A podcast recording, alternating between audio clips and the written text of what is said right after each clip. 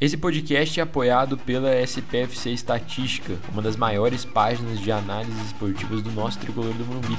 Você encontra eles no Twitter e no Instagram pelo arroba SPFC Estatística sem acento. Para você que gosta de analisar o desempenho do nosso tricolor, lá é o lugar certo.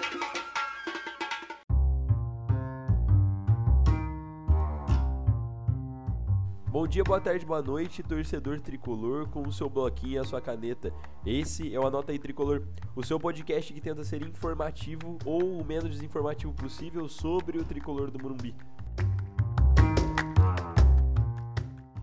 Para você que está aqui pela primeira vez ou já consome o nosso conteúdo e tem a disponibilidade de ajudar a gente com o crescimento do projeto, é muito simples Basta seguir a gente nas nossas redes sociais, arroba anota tricolor, tanto no Twitter quanto no Instagram.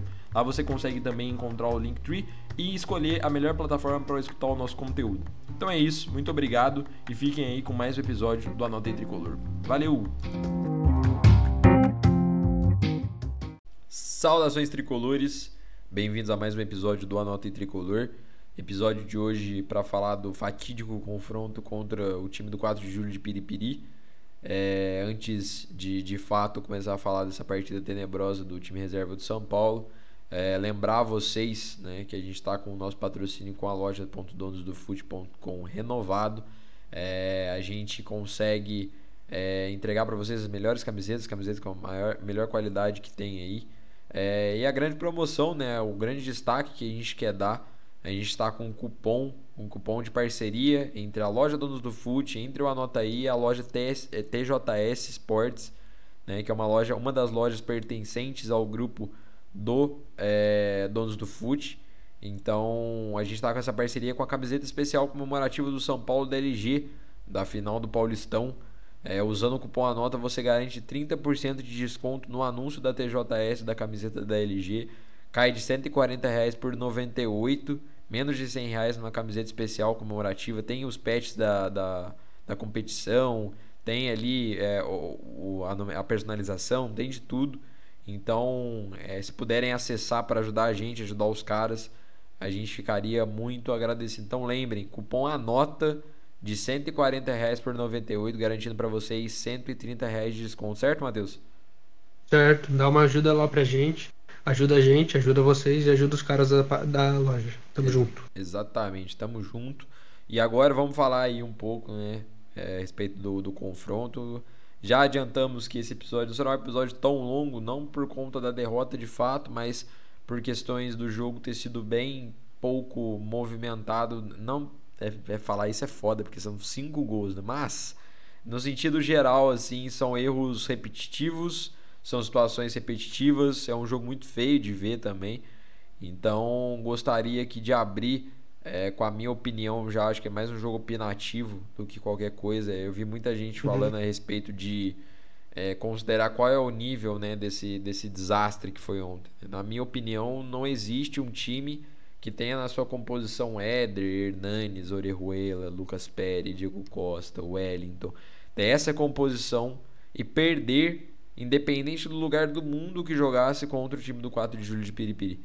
Não existe um time que vai jogar agora a Série D, um time que tem como principal destaque um cara que tem 35 anos de idade, você perder para esse time tomando sucessivos gols iguais, praticamente, né? Com falhas pontuais das mesmas pessoas, falhas do setor defensivo novamente. E aí é aquela grande questão, né? Que eu acho que eu vou abrir o episódio perguntando isso porque é um levantamento que eu fiquei me fazendo, eu fiquei remoendo isso durante horas na meia-noite. É, as duas situações. No primeiro momento, quando eu vi ali, eu até mandei mensagem pro Matheus. Quando eu vi a escalação, eu achei que ele ia jogar com uma linha, um 4-3-3, né? Eu achei que ele fosse enfiar ali uma, dois zagueiros, colocar o, o Wellington e o Orejuela como lateral mesmo e que ele ia mandar o, os três homens à frente com a figura do Éder de camisa 9. Né? Não foi o que aconteceu. Ele improvisou o Orejuela de zagueiro e na minha cabeça aquilo dali foi uma das coisas mais bizarras que eu já vi na minha vida. É, tanto a improvisação quanto ele no jogo de fato. Né? Eu acho que foi um jogo horripilante para não buscar uma outra palavra pior do que essa para descrever o que foi a partida do Orejuela. Eu quero saber de você, Matheus, para iniciar qual a sua opinião a respeito da improvisação? É, o confronto não pedia isso, eu já sei que não pedia essa improvisação. É, mas me fala o que, que você acha que passou na cabeça do, do, do Crespo para poder improvisar e o que, que você tem a dizer aí a respeito da partida do gigante Orejuela. Em primeiro momento, quando eu comecei a ver o jogo, eu pensei, cara, que ideia genial. Que ideia fantástica. Eu pensei, esse cara é incrível, a ideia dele é genial e ele vai fazer algo muito bom hoje. Mas, após quatro toques do Orejuela na bola, eu mudei completamente o meu pensamento para que merda que ele acabou de fazer. Porque, assim, na, no fundamento da ideia, botar o Orejuela na zaga direita, é uma ideia, assim, incrivelmente boa. É algo, assim, dos sonhos, é mágico. Mas a gente não contava que o Orejuela ele fosse cagar com o jogo. E outra, ainda por cima, a gente não contava que o Crespo ia botar o Diego lá no lado esquerdo, que não é o lado do Diego. Coisa que cagou com o Diego no jogo, acabou com a ofensividade dele no jogo e fudeu o setor esquerdo. Desculpa o palavreado, mas é que eu tô muito puto. E sem contar que o nosso querido Rodrigo, né? Vive no mundo da fantasia. Ele devia se chamar Bob. É o fantástico mundo de Bob. Que ele tá maluco, ele tá na lua. Ele tá andando de, tri de triciclo na casa dele. Não pode ser porque ele não faz, ele não cobre uma bola parada, ele não segue marca, ele não segue o atacante, ele não olha para a bola, ele, ele, não faz nada. Ele, ele não, eu não sei o que, que, ele faz. Eu realmente não sei. Eu sempre fui um crítico dele e, gra, e eu odeio estar certo nisso. Mas ele fez uma partida horrenda. E o Diego, o Diego é o nosso, para mim, o Diego, quando, quando vi Valse de volta e o Diego e Diego ter oportunidades no lado direito, não no lado esquerdo. Escutem, senhores, no lado direito, porque ele é zagueiro direito, o pé dele é direito, destro. No lado direito, quando o Diego começar a jogar lá no lado direito, ele vai ser esse nosso cara, o nosso cara do lado direito. E o Valso vai ser o cara do meio e o Miranda vai ser o cara da esquerda, porque o Miranda jogava na esquerda antigamente, para quem não lembra. E agora, só completando o que eu queria falar, é que o Orejuela, ele fez uma a, a ideia do Crespo era fazer o time mais ofensivo, era jogar praticamente com uma dobra de laterais, transformar o Orejuela na fase ofensiva como um ala e deixar o e deixar o Galeno na ponta. Só que a gente não contava que o Orejuela fosse fazer aquela partida desastrosa que ele fez. Ele não acertava um passe, ele não acertava uma bola enfiada, ele não acertava um posicionamento, ele não acertava um corte, ele não acertava nenhum domínio teve trocentos, trocentos passes que o, que o Rodrigo deu para ele. Ah, mas o campo tá, o campo tá ruim, o campo tá ruim. Irmão, o campo pode estar tá uma bosta. A gente, a gente entrevistou o Mário Tilico aqui na sexta-feira. O Mário Tilico falou pra gente que o, o Cilinho botava os caras para treinar com bola diferente, por quê? Porque daí eles sabiam se a bola quicasse, se a bola desse um negócio diferente na bola, eles sabiam como improvisar para dominar ela. Eles tinham esse recurso. E jogadores de nível São Paulo, eles precisam ter esse recurso. Eu não quero falar que todo jogador que joga no São Paulo tem que ser um craque, tem que ser um Raí, tem que ser um, um Leandro da vida. Não, não precisa disso. Mas assim, é, precisa no mínimo, no mínimo, dominar uma bola num campo que a bola pula. Eu domino a bola num campo que a bola pula. Eu jogo na areia, a bola pula, eu domino. E o Orejuela não sabe dominar na, quando a bola pula. Eu não entendo isso, porque umas 10 vezes ele recebeu um passo lateral ele ia dominar com a, bola, com a perna direita, que é a perna boa dele, lembrando, e a bola escapava uns 5 metros para frente. É algo assim inadmissível.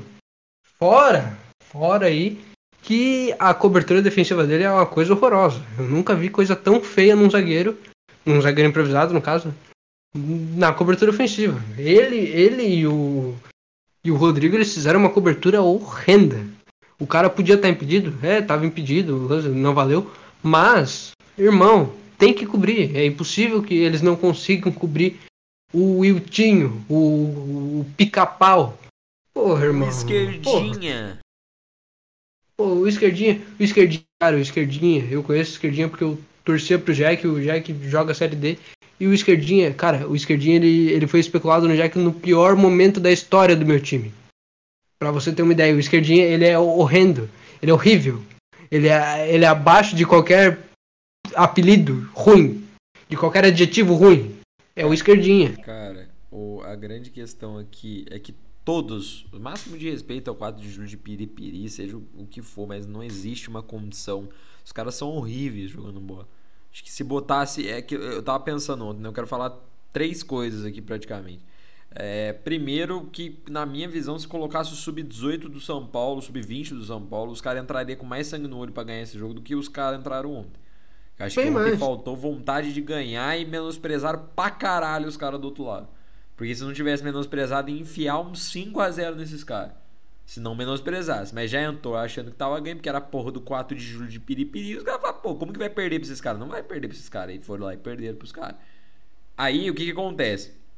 Você tem a obrigatoriedade de colocar o time titular contra o 4 de julho no Morumbi. Por quê? Porque se os caras colocam até o Gandula dentro do gol, que é o que eu, com certeza vai acontecer, e por um acaso místico do destino a gente volta a ter um vexame histórico como a gente teve com o Diniz pelo menos três vezes, a gente tem um vexame histórico do São Paulo ser eliminado em casa para o 4 de julho de Piripiri, porque, porque o jogo ficou 1x0 e pro pênalti, os goleiros dos caras estavam na noite de, de, de Neuer e catou todos. Aí você me fala, o que acontece com tudo que, é, com, com que construiu até agora? Vai ficar, óbvio, manchado com a imagem de ter sido eliminado pro 4 de julho de Piripiri.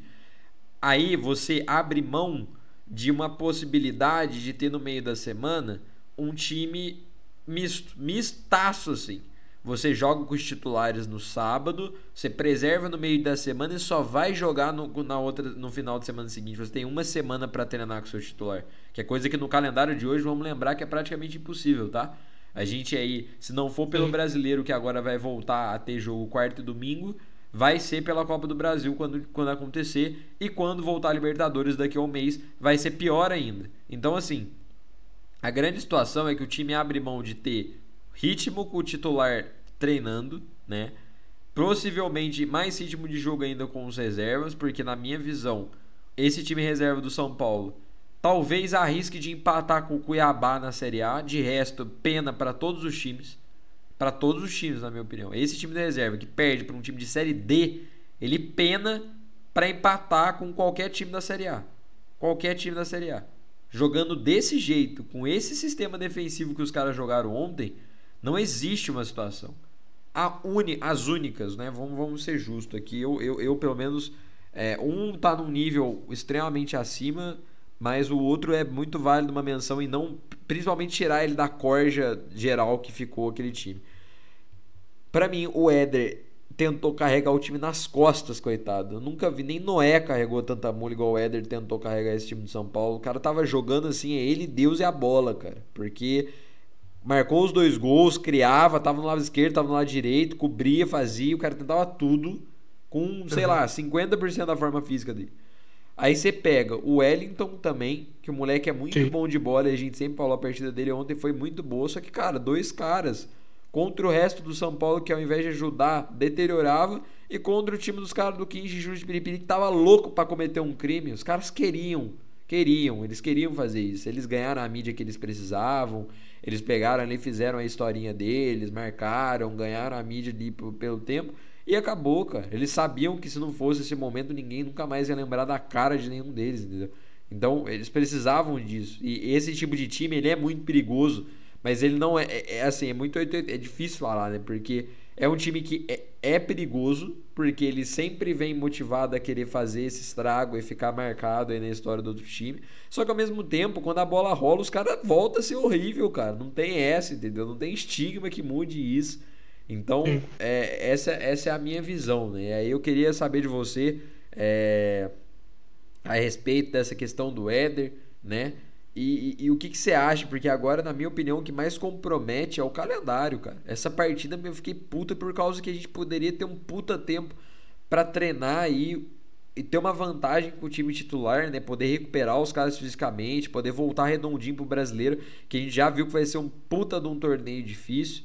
Tá cheio de equipe boa nessa porra desse brasileiro agora. Tem Flamengo, tem Galo, tem Inter, tem o próprio São Paulo, tem os outros times de meio de tabela ali que vem para morder. O Fortaleza tá bem, os times do no Nordeste começaram bem. Vai ter só jogo difícil esse brasileiro. Só que não tem como, não tem condição de você usar o seu time titular todo o jogo do brasileiro. Não existe elenco no Brasil que aguente esse calendário. Então eu quero saber de você a respeito principalmente da questão do que essa partida, essa derrota pesa na consciência do São Paulo, pesa no calendário do São Paulo e principalmente o quão bom é o, o garoto Éder? Cara, assim, começar pelo, pelo que eu acho de, de bom no jogo, né? De acima do, do resto. O, cara, o Éder, ele é diferente, a gente sabe desde o primeiro jogo dele, dos primeiros 15 minutos que ele jogou. Ele é diferente, ele é um cara acima da média. Ele vai pegar a camisa do Pablo quando ele tiver 100% e vai entrar no jogo e não tem outra história. Ele vai ser esse cara que vai fazer a dupla com o Luciano. Todo mundo já sabe disso. E é evidente, o Pablo que se contente com uma reserva porque não tem outra coisa para ele fazer. Agora o Wellington fez uma partida muito boa. Ele tentou. O Wellington, ele dava para ver que o Wellington ele é um cara assim diferente, que ele tava com um pensamento diferente dos outros. Quando ele quando ele tentava fazer alguma coisa para mudar o jogo. Teve uma hora que teve aquela hora que ele deu uma arrancada no meio-campo, cara. Ele saiu lá da, da ala esquerda, ele foi lá pro meio do campo, não é nem no meio campo. Ele tava na faixa central do campo. Ele foi correndo como uma bala de pistola dentro dos caras, assim, no meio do campo. Então dava para ver o, o, o, descontentamento dele com o que estava acontecendo. E, e, isso é algo muito válido, é algo muito positivo dentro dessa, desse cenário maluco que foi esse jogo. E, cara, Uh, sobre sobre o que pesa esse jogo, assim, eu acho, na minha opinião, que isso só só deixa o jogo mais o jogo de domingo, de não sei se é domingo ou se é sábado agora contra o Atlético Goianiense, deixa só mais deixa só mais pesado o clima do jogo. O Atlético Goianiense não é um time que que é bobo, não é um time que é fraco. O, o Atlético Goianiense é um time organizado, tem uma boa defesa e é um jogo que vai complicar muito para o São Paulo, assim como todos os outros jogos do campeonato. Na minha opinião, clube além da, do Cuiabá e da Chapecoense, o de resto, de resto, a gente tem tudo para fazer jogo de no máximo 2 a 0 se tudo correr normalmente. Não, é se correr no normalmente máximo. ainda, porque na minha visão é ali todos então, esses jogos, se não rolar uma crise aí em algum time, rolar um bagulho pique Cuiabá da vida, ou o time ficar muito desequilibrado, a tendência sim. é que esse brasileiro seja o brasileiro mais disputado de todos que a gente presenciou Com certeza. agora. Também acho. Porque assim, uh, daí você vai falar bem assim, ah, mas o, os clubes nordestinos, no caso. O, o Ceará pegou um, um, Grêmio reserva. Mas o Ceará também estava reserva. Você tá, entende a, a, gravidade do que foi esse jogo do Ceará com o Grêmio? O, o Ceará meteu três gols no Grêmio. é um time que tem uma defesa muito sólida. O Fortaleza... Tava jogando com, com seus titulares na zaga. Tava jogando com seus Exatamente. titulares na zaga. E, com, e conseguiu fazer três gols no, no Grêmio com um time reserva. Fortaleza, então, assim, o Fortaleza marca. Marca não, né? O Fortaleza acaba com o Atlético Mineiro no segundo acaba. tempo. Destrói. O esporte consegue buscar um resultado de 2 a 0 contra o Inter no Beira Rio. Então, assim, Sim. não é pouca bosta, tá ligado? Não é pouca bosta. Esse, esse time do Fluminense que a gente enfrentou é um time extremamente complicado. O time do Muito Palmeiras chato. ainda não, não começou a querer jogar o brasileiro, mas quando começa sempre uhum. é insuportável. Então, assim, isso aí a gente citou papo de quase sete times, cara. Quase sete times. Cara, tá tem ligado? uma galera. Tem Atlético Paranaense que vai que tá vindo com um time bom. Tem um time organizado, tem uma defesa sólida. E ainda mais o Atlético Goianiense, aquela, aquela arena infernal que eles Exatamente. jogam lá dentro. Que a gente vai jogar no Tem sábado. o América Mineiro. Tem o América Mineiro do Lisca, que tá jogando pra caralho. O time do América é muito bom. E dentro de casa é muito forte o time do América. Tem, cara, assim, a gente pode fazer uma lista de no mínimo 15 clubes que vão incomodar nesse brasileiro. Exatamente. 15. E se, e se bobear, eu ainda acho, não sei, eu não sei se eu posso estar me precipitando coisa assim. Eu ainda acho que o Juventude também entra nessa pra, pra dar uma de louco, porque o Juventude pode aprontar. Então, Aquele estádio deles lá é, é amaldiçoado exatamente. com aquela neblina. É, é, cara, todos os clubes desse ano, exceto Cuiabá e Chapecoense, na minha opinião, que são clubes mais frágeis, e se não se ajeitar logo, vai dar merda. Não, o Cuiabá mas... acabou. O Cuiabá acabou. Cuiabá, o ano dos caras foi jogado no bueiro, porque não existe clima, ambiente, vestiário, Sim. não existe dirigente, não existe nada. A gente sabe o que é o Cuiabá por dentro. E assim, Cuiabá é o único time que eu acho que vai ser, assim, massacrado por todos, tá ligado? É, uhum. Agora, o Juventude você falou, cara, o próprio jogo, assim, era o Cuiabá, era o Cuiabá. Mas eles deram uma canseira desgraçada pro Cuiabá, cara. Não é um time assim a se chutar o balde, não, cara. Não é. Não. E outra coisa Sim. que eu acho que acrescenta demais aí, já até para deixar pra sua opinião aí, pra gente partir pra, pra finalização. É. Esse esquema de forçar, entre aspas, a manter o, o treinador e ainda mais, né? É, falar que não pode, pode fazer uma troca apenas, ou seja, você compromete o restante do seu ano, como já fez o nosso querido Cuiabá é, você faz com que os caras implementem a filosofia deles, cara. Então, assim, querendo ou não, nem que seja na força do ódio, a galera vai aprender a jogar conforme o cara tá falando, entendeu?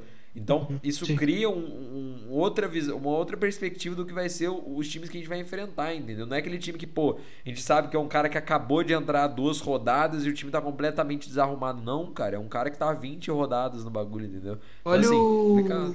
Olha o Fortaleza, cara. É, o Fortaleza. Porra, o Voivoda assumiu tem, tem seis jogos e o time já tá jogando bem. Pra caralho, o time tá jogando bem pra caralho. É, assim, é algo muito complicado. É vai ser um campeonato muito difícil. E o calendário é muito apertado. Tem pausa de Olimpíada, tem pausa disso, tem pausa daquilo. E tudo, tudo isso só vai enxutando cada vez mais os jogos, vai deixando mais afunilado, mais afunilado. E vai estrangulando o físico dos atletas. Exatamente, aí você compromete todo um rendimento, compromete uma situação, compromete um andar. Assim, na minha visão, é, eu como, como eu não gosto muito do Campeonato Brasileiro, sabe? Eu falo, eu sou meio. Não, não gosto, eu gosto de mata-mata, eu gosto de Libertadores, eu gosto da Copa do Brasil, eu gosto do Paulista, por, por ser mata-mata, por ter esse estilo, eu gosto do mata-mata, tá ligado? Para mim, o foco do São Paulo esse ano tem que ser único e exclusivamente a Libertadores e a Copa do Brasil. Na minha visão, o São Paulo, ele, o estilo de elenco do São Paulo, eu gosto dele pelo que eu vi, pelo que me apresentou no mata-mata do Paulista. Eu gosto desse, desse elenco, eu, pelo que eu vi, cascudo, é, mais catinguento, assim, mais catimbeiro, né, no caso. É, eu gosto desse estilo no mata-mata. Acho que no Campeonato Brasileiro o São Paulo vai sofrer esse ano, essa é a minha noção. Óbvio, acho que consegue ficar ali entre os quatro. Hum, tranquilamente não é, como a gente acabou de falar, mas acho que consegue. Agora, que a gente vai sofrer, a gente vai, né? Então, aqui, já até passando para a gente finalizar, é, é, muita situação para a gente falar. A gente poderia ficar aqui falando por horas a respeito dos múltiplos campeonatos. Quem sabe a gente até não grava um episódio com algum convidado, com alguém. É uma boa. Pode, pode falar. É uma boa. É, então, o que, que, o que, que eu ia falar? Pra gente gravar um, um episódio para falar a respeito justamente do que esperar do São Paulo no Campeonato Brasileiro, na Libertadores, na Copa do Brasil, sabendo agora né, o chaveamento. Vamos ver e esperar o, o, confronto contra o 4 de julho para ver se a gente vai continuar nessa competição amaldiçoada ou se a gente vai cair já, né, com fazer um bagulho bem histórico assim. É... E aí a gente grava um para ver as expectativas. Já vai ter tido duas rodadas do Brasileiro, já vai ter tido aí ó, qual é o caminho do São Paulo na Libertadores que saiu hoje, inclusive é uma puta pauta pra gente discutir a respeito. E tem aí também o caminho da Copa do Brasil que se a gente passar do 4 de julho, vai conseguir ser definido aí também na próxima rodada a partir das oitavas de final. Certo? Então vamos, vamos marcar de gravar isso daí sim, cara. Vamos marcar isso daí. É, e como, como eu tava falando, sem condições, né? Nenhum São Paulino consegue explicar o que aconteceu ontem, muito menos a gente. A gente repassou aqui um pouquinho do que, do que aconteceu, do que vimos. Esperamos aí agora o confronto de sábado para ver como esse time vai andar. Jogaremos com o time reserva na, no sábado e na terça. É, os dois confrontos próximos aí a gente vai jogar com o time titular. É, bom, vamos esperar, vamos aguardar. Fiquem agora com o nosso quadro de considerações finais. Não esqueçam de ir lá comprar a camiseta e usar nosso cupom, camiseta especial do São Paulo, patrocinada da, da LG da final do Paulista, no anúncio da TJS Sports dentro do site da loja dos do Donos do Fute. É, muito obrigado, Matheus, mais uma vez por gravar aqui, que é, é foda para vir gravar quando acontece esse tipo de coisa. Né? A gente está sempre aqui, não iremos abandonar o barco, nunca. Sim. Mas é isso. Muito obrigado a você que escutou a gente até aqui. Um abraço e até domingo. Valeu. Valeu.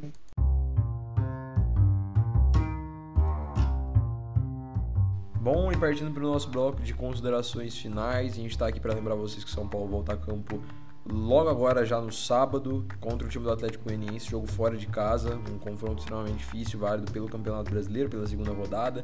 Lembrar que o episódio dessa partida sai como de costume no dia seguinte, na mesma faixa de horário dos anteriores.